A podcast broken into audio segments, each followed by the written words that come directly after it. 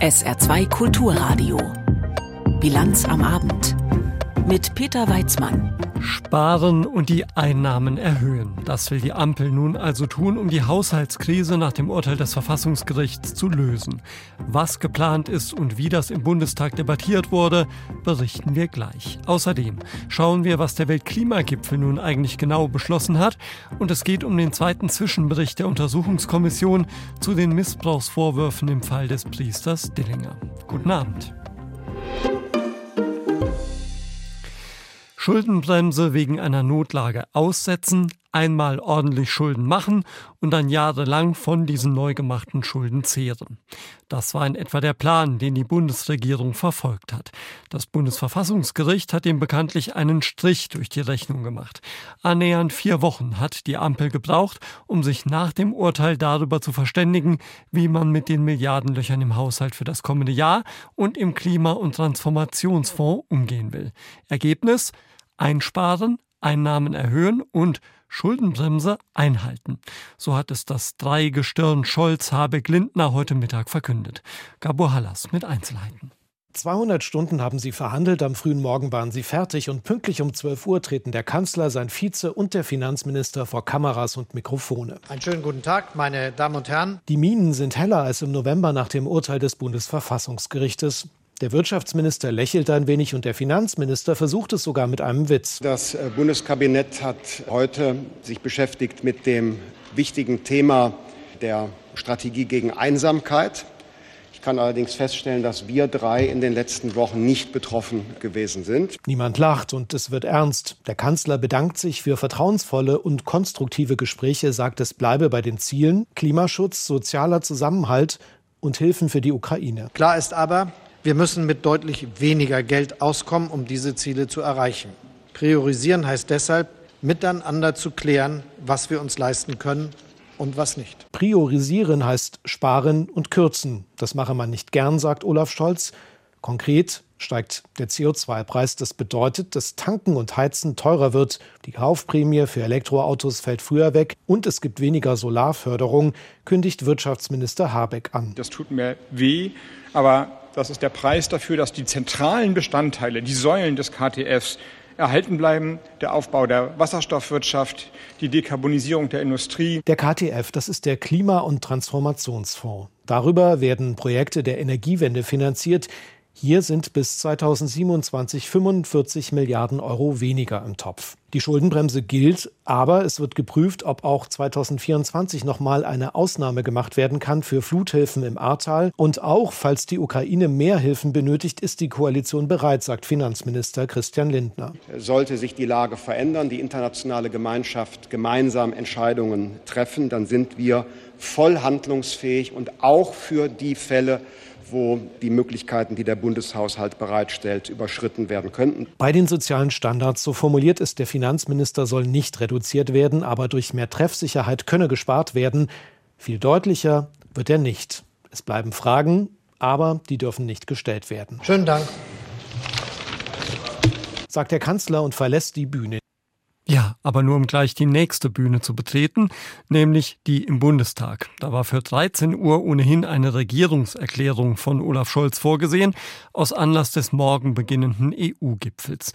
Aber natürlich standen auch im Parlament die neuen Haushaltspläne im Mittelpunkt des Interesses und auch der Bundeskanzler ist am Ende seiner Rede darauf zu sprechen gekommen. Hinter uns liegen vier Wochen intensivster Verhandlungen über die Folgen, die das Urteil des Bundesverfassungsgerichts zum Klima- und Transformationsfonds für die öffentlichen Finanzen in Deutschland hat. Wir hatten schwierige Abwägungen zu treffen. Nun soll also hier und da gespart, klimaschädliche Subventionen abgebaut, Geld umgeschichtet werden ohne die Schuldenbremse anzutasten oder jedenfalls nur ein bisschen.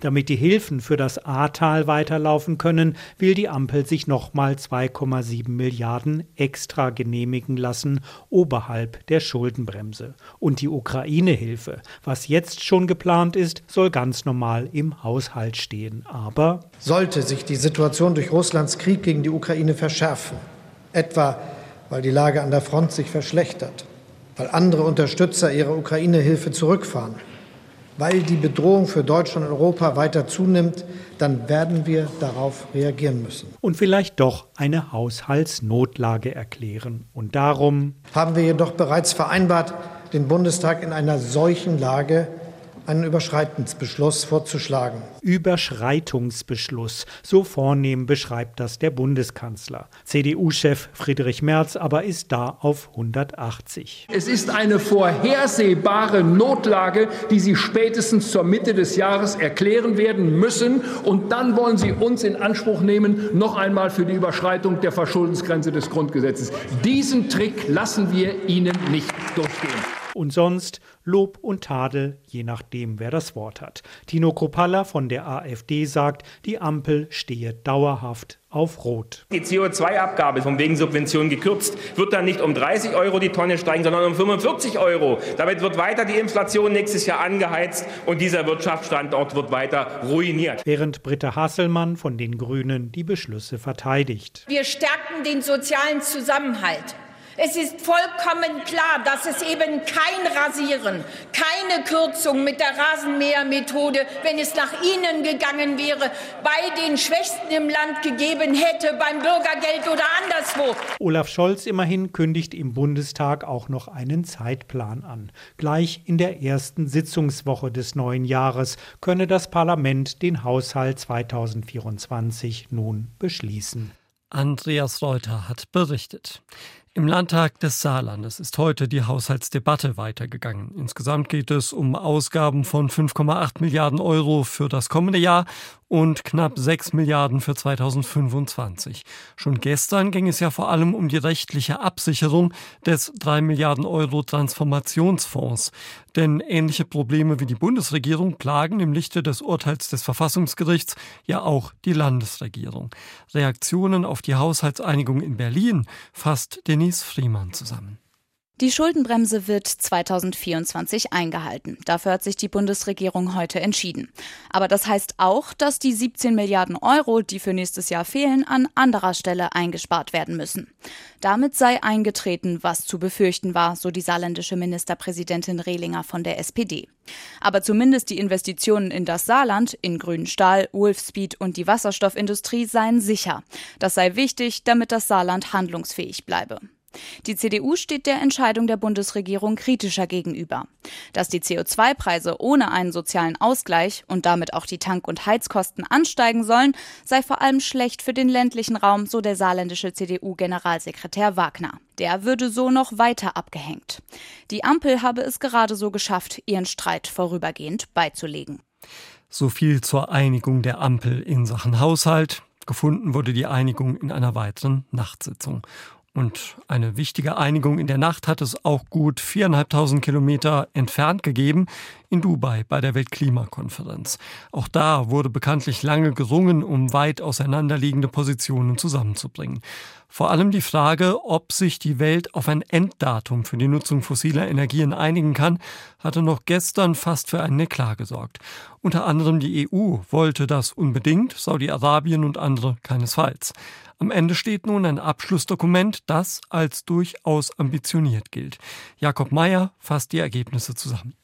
Was hat der Gipfel beschlossen? Auch in Dubai haben sie länger gebraucht als geplant. Am frühen Morgen fällten die Delegationen aus fast 200 Staaten dann überraschend schnell einen wegweisenden Beschluss. Zum ersten Mal ruft ein Klimagipfel formell alle Staaten auf, den Übergang weg von Kohle, Öl und Gas zu organisieren. Martin Kaiser von Greenpeace. Und er hilft vor allem auch der Klimabewegung, jetzt einzufordern, dass dieser Auftrag auch umgesetzt wird. Gleichzeitig wird die Weltgemeinschaft dem Beschluss zufolge die Zahl der Anlagen für Energie aus Wind und Sonne bis 2030 sich verdreifachen. Was bedeutet das konkret? Die Regierungen bekommen den Auftrag, die Abkehr von fossilen Energien zu organisieren, um die 2015 in Paris vereinbarten Klimaziele noch einhalten zu können. Dabei müssen sie laut dem Abschlusstext in diesem Jahrzehnt deutlich zulegen, um bis zur Mitte des Jahrhunderts unter dem Strich gar keine schädlichen Treibhausgase mehr auszustoßen. Umweltverbände sehen darin ein starkes Signal an Ölförderländer und private Geldgeber, dass sich Investitionen in fossile Energien auf absehbare Zeit nicht mehr rechnen könnten. Viel hängt davon ab, ob die Finanzmärkte entsprechend auf die Beschlüsse des Gipfels, der sogenannten COP, reagieren, sagt Christoph Bahls von der Denkfabrik Germanwatch. Wenn das der Fall wäre, dann wird das eine der ganz großen COPs sein, die wirklich als einen wichtigen Wendepunkt in die Geschichte eingeht. Hintertüren bleiben offen. Umweltschützer bemängeln Schlupflöcher im Beschluss, indem er zum Beispiel Gas als Übergangslösung erwähnt, außerdem Kernkraft sowie die Abscheidung und Speicherung von Kohlendioxid. Die Kritik, das lenke vom eigentlichen Ziel ab, dass nämlich Staaten ihren Ausstoß von Klimagasen deutlich senken. Der Streit ums Geld wurde teilweise gleich zum Auftakt des Gipfels vor knapp zwei Wochen gelöst. Schon in den ersten Konferenzminuten haben die Staaten einen Fonds zum Laufen gebracht, um klimabedingte Schäden und Verluste in ärmeren Ländern auszugleichen. Bisher sind rund 700 Millionen Dollar zusammengekommen, ein Anfang. Mit Blick auf die weitere Klimafinanzierung hat der Dubai-Gipfel wenig Neues beschlossen, sagt Jan Kowalzig von Oxfam. Es gab keine neue oder verstärkte Absicherung für die einkommensschwachen Länder, dass sie zum Beispiel bei der Abkehr von den fossilen Energien oder der Anpassung an die klimatischen Veränderungen nicht alleine gelassen werden. Das soll vor allem bei der nächsten Konferenz in Aserbaidschan geschehen. Dann geht es um konkrete Ziele, wie viel Industriestaaten an Länder des globalen Südens zahlen, damit die sich an die Folgen des Klimawandels anpassen können und darum, wie sich internationale Finanzinstitutionen wie die Weltbank dafür umstellen müssen. Ein Sieg für den Multilateralismus. Bundesaußenministerin Annalena Spricht von einem historischen Ergebnis. Weil es nicht nur ein riesiger Fortschritt beim Klimaschutz ist, sondern auch in diesen geopolitischen Zeiten ein Zeichen der Hoffnung. Dass Multilateralismus funktioniert. Tatsächlich haben sich in Dubai fast 200 Länder auf Maßnahmen im Kampf gegen das globale Problem Klimawandel verständigt, obwohl sie in anderen Krisen nicht immer zusammenfinden, etwa in der Bewertung des Ukraine-Kriegs oder des Nahostkonflikts. Auch das Verhältnis der beiden weltgrößten Klimasünder China und USA ist von Spannungen geprägt. Trotzdem haben sie in der Klimapolitik im Vorfeld des Gipfels engere Zusammenarbeit vereinbart. Das hat eine Einigung erleichtert. Jakob Mayer mit den Ergebnissen des Weltklimagipfels. Und zu diesen Ergebnissen nun ein Kommentar von ARD-Umweltkorrespondent Werner Eckert. Bei einer Klimakonferenz werden am Ende nicht die zehn Gebote in Stein gemeißelt. Das, was da rauskommt, ist immer und zwangsläufig ein frustrierend kleiner gemeinsamer Nenner. Aber trotzdem ist da mal wieder was gelungen, was man mit nüchternem Verstand kaum erwarten durfte. Der Einstieg in den Ausstieg aus fossilen Energien. Ein ziemlich starkes Signal an die Staaten.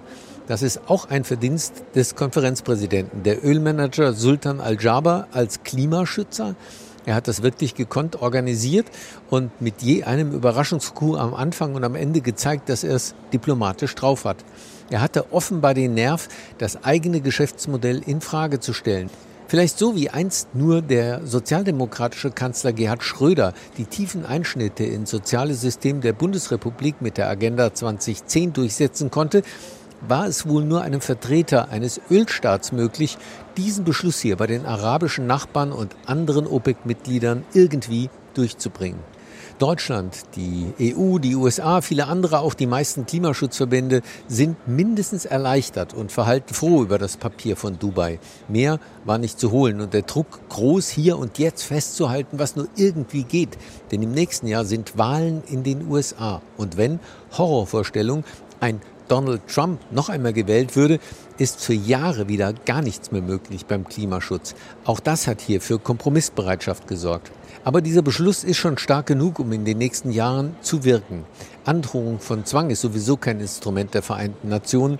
Die Staaten hier haben immerhin erklärt, dass sie den Schuss gehört haben, dass den erneuerbaren Energien die Zukunft gehört, Kohle, Öl und Gas Auslaufmodelle sind. Und jene, die mehrheitlich hier einen noch rabiateren Ausstieg wollten, die können ihn ja auch zu Hause engagiert organisieren.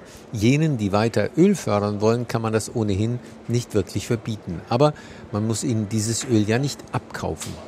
Dass das Ende der Verbrennung von Kohle, Öl und Gas der einzige Weg ist, um das Treibhaus Erde nicht heiß laufen zu lassen, das war Wissenschaftlern schon lange klar, schon als die erste dieser Konferenzen vor fast 30 Jahren in Berlin stattgefunden hat. Es hat lange, zu lange gedauert, um das überhaupt mal ansatzweise jetzt in Politik zu übersetzen. Und das wird weitergehen auf nationaler Ebene. Da sind die Parlamente gefragt, Gesetze zu formulieren. Die Wirtschaft muss ins Boot und Geschäftsmodelle dazu entwickeln. Und schließlich werden diese Regelungen auch Gerichte beschäftigen. Denn immer häufiger wird Klimaschutz auch juristisch erzwungen und eingeklagt. Und die deutschen Gerichte haben mehrfach gezeigt, dass internationales Recht ganz konkrete Auswirkungen auf die Politik haben kann. Die diesjährige UN-Klimakonferenz war eine der wichtigeren. Aber es war nur die diesjährige. Wirklich wirken kann diese Art von Verhandlungen nur auf lange Sicht, wenn man die ganze Kette sieht. Allerdings mit dem Tempo, das sie vorliegen, bürden wir unseren Kindern und Enkeln eine Riesenlast auf. Schlimmer als alle finanziellen Schulden, die wir ihnen hinterlassen. Es wäre schön, wenn die Umsetzung der Klimaschutzvereinbarungen in Berlin mit dem gleichen Enthusiasmus durchgesetzt würde wie die Schuldenbremse. Die Meinung von Werner Eckert vom Weltklimagipfel in Dubai gehört hier in der Bilanz am Abend auf SA2 Kulturradio. Die Lage in Israel und Gaza und der nun vollzogene Regierungswechsel in Polen. Das sind gleich noch zwei unserer Themen. Jetzt haben wir erstmal die Meldungen für Sie mit Tanja Philipp Moser. Mehrere skandinavische Länder haben der Ukraine weitere Unterstützung zugesichert. In der norwegischen Hauptstadt Oslo traf der ukrainische Präsident Zelensky heute Spitzenpolitiker aus Dänemark, Island, Norwegen, Finnland und Schweden. Die dänische Regierungschefin Frederiksen erklärte, ihre Regierung werde in dieser Woche ein Hilfspaket für die Ukraine im Umfang von fast einer Milliarde Euro vorstellen. Norwegen kündigte an, die ukrainische Luftverteidigung aus den eigenen Beständen zu stärken. Außerdem gaben Lettland und die Ukraine heute bekannt, bei der Produktion von Drohnen zusammenzuarbeiten. Die Bundesregierung hat sich auf Maßnahmen verständigt, mit denen sie den Pharmastandort Deutschland stärken will. Gesundheitsminister Lauterbach von der SPD kündigte unter anderem schnellere Zulassungsverfahren an. Vorgesehen seien auch einfachere Ethik, Strahlenschutz und Datensicherheitsprüfungen. Künftig sollen für die Forschung mehr Gesundheitsdaten zur Verfügung stehen, unter anderem durch die Einführung der elektronischen Patientenakte. Die Regierung will außerdem Anreize für Pharma Pharmaunternehmen schaffen, Medikamente vermehrt in Deutschland und in der EU herzustellen. Wie genau diese Anreize aussehen sollen, ist aber noch offen. Nach dem Willen der Regierung müssen Krankenkassen künftig in der EU hergestellte Antibiotika und Krebsmedikamente berücksichtigen, auch wenn sie teurer sind. Die IG Metall fordert für die Beschäftigten der saarländischen Stahlindustrie 8,5 Prozent mehr Geld für zwölf Monate. Das hat die Tarifkommission beschlossen. Außerdem soll mit den Arbeitgebern über den Einstieg in die 32-Stunden-Woche bei vollem Lohnausgleich verhandelt werden. Zur Begründung hieß es, die Transformation der Stahlindustrie hin zur klimafreundlichen Produktion könne die Zahl der Arbeitsplätze tendenziell verringern. Deshalb wolle die Gewerkschaft frühzeitig endlich die Weichen stellen und über die Erhöhung der Löhne und eine verkürzte Wochenarbeitszeit verhandeln. Davon verspricht sich die IG Metall auch, dass die Branche für junge Leute attraktiver wird. Die erste Verhandlungsrunde mit den Arbeitgebern findet Ende Februar statt. Saarländische Strafverteidiger haben auf erhebliche Defizite insbesondere am Amtsgericht Saarbrücken hingewiesen. Der Interessenskreis Strafrecht des Saarländischen Anwaltsvereins bezeichnete die Zustände als katastrophal. So warteten Kollegen teilweise monatelang auf Kostenbescheide für Pflichtverteidigungen. Gleiches gelte für Verfügungen bei Einstellungen von Verfahren. Inzwischen kursierten innerhalb des Amtsgerichts Saarbrücken bereits Gerüchte, wonach für einen Monat Monat keine neuen Verfahren mehr terminiert werden sollen, um Rückstände abzuarbeiten.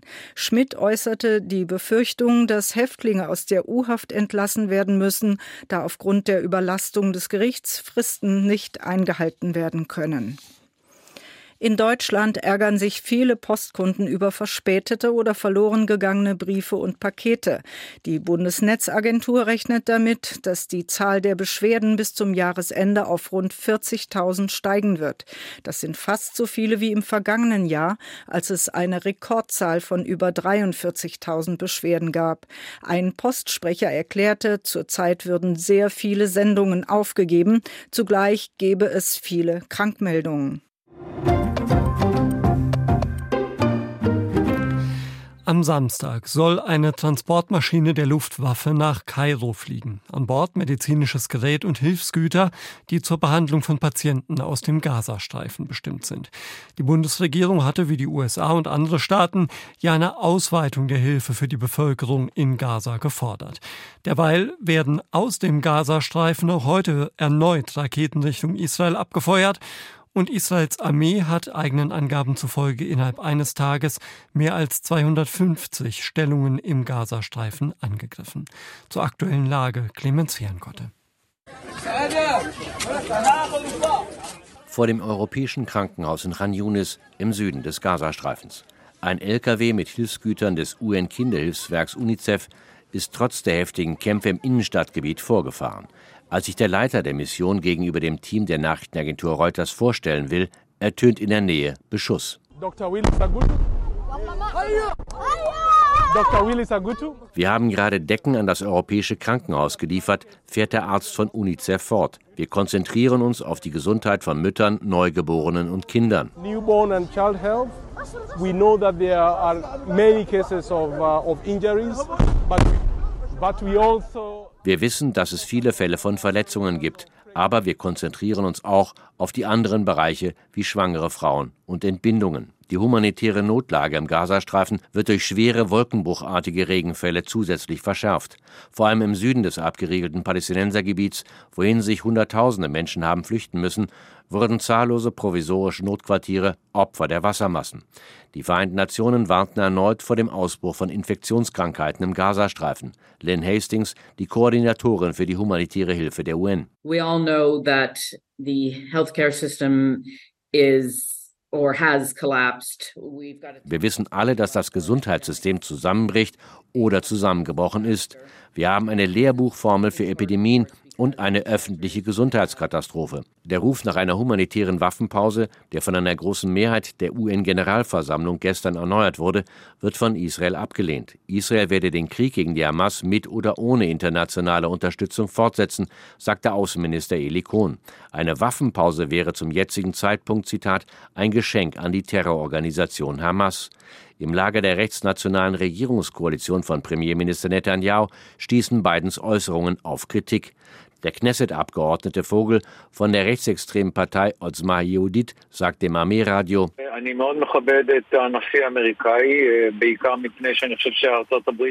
ich respektiere den amerikanischen Präsidenten sehr, vor allem weil die USA unser größter und bester Freund ist. Aber wir sind nicht der 51. Stern auf seiner Fahne.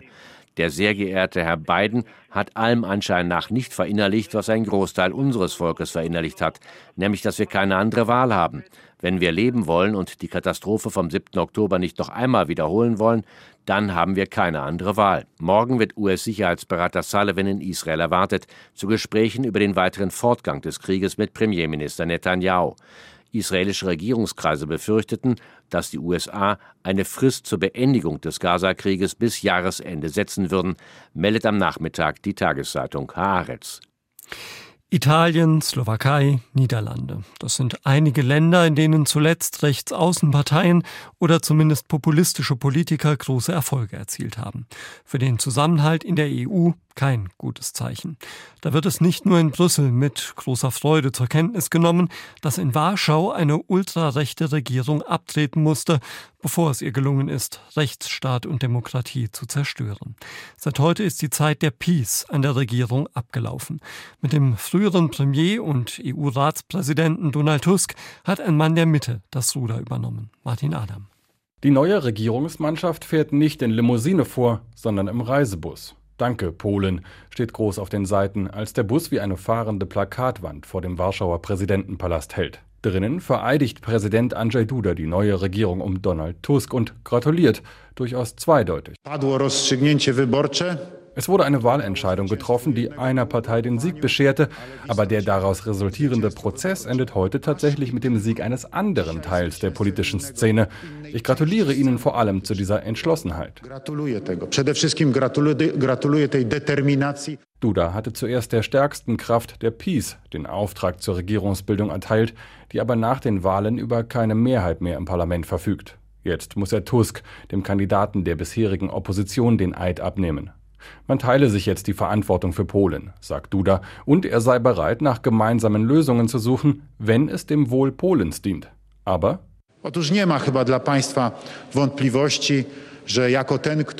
Es besteht wohl kein Zweifel daran, dass ich als jemand, der von den Bürgern zweimal als Präsident der Republik gewählt wurde, möchte, dass mein Programm vollständig verwirklicht wird und dass alles, was bereits umgesetzt wurde, weiterhin bestehen wird. Vor allem müsse Polens Souveränität und Unabhängigkeit um jeden Preis gewahrt bleiben. Nicht, dass sie zur Debatte stünden, aber die PiS hatte selbst in den letzten Tagen noch gewarnt, die Tusk-Regierung werde Polen zu einem wahlweise von der EU oder Deutschland fremdbestimmten Land machen. Donald Tusk und seine Ministerinnen und Minister hören Dudas ausführliche Rede, die fast wie ein eigenes Regierungsprogramm klingt, ohne erkennbare Regung. Erst als der neue Premierminister selbst ans Mikrofon geht, wird deutlich, was er bei Dudas Worten wohl gedacht hat.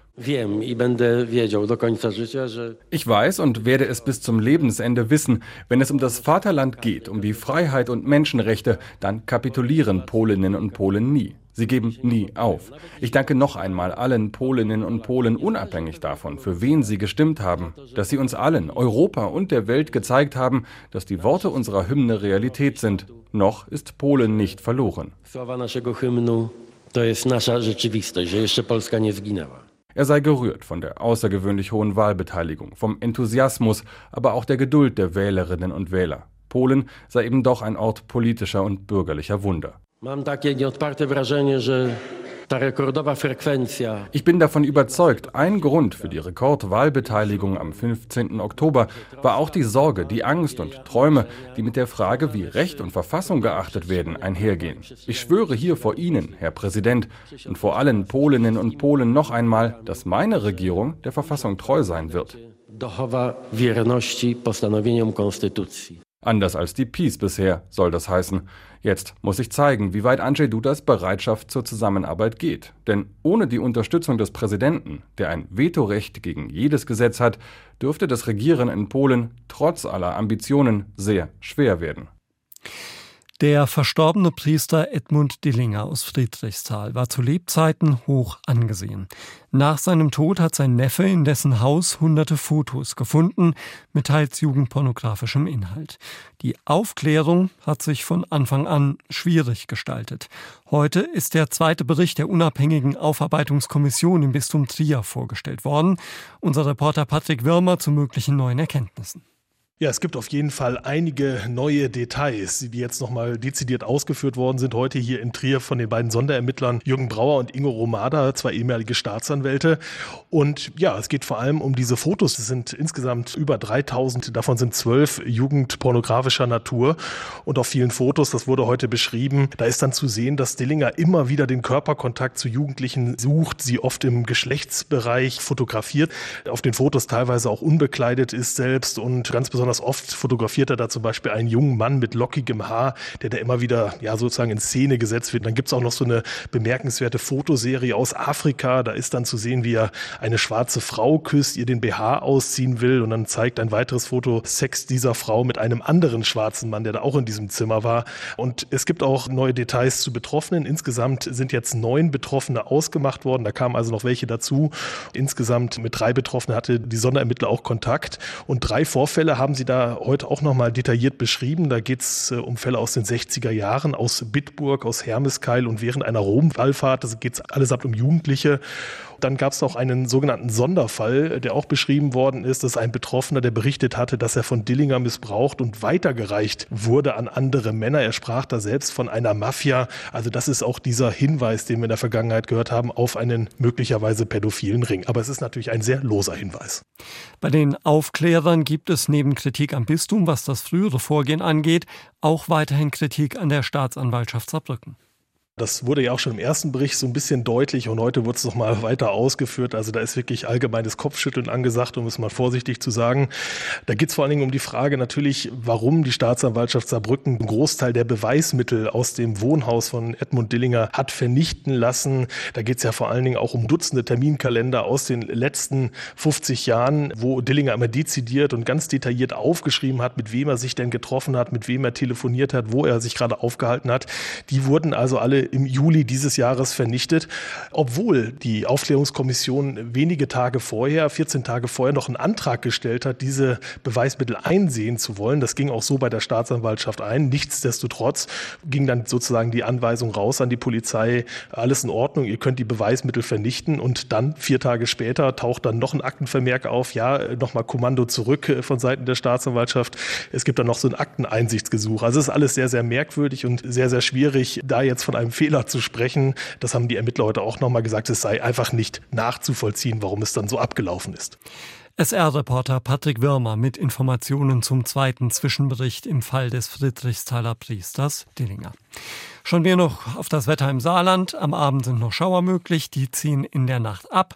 Die Temperatur geht dann zurück auf 6 bis 2 Grad. Morgen am Donnerstag meist grau in grau und wechselhaft. Höchstens 5 bis 8 Grad. Das war's von der Bilanz mit Peter Weizmann. Tschüss.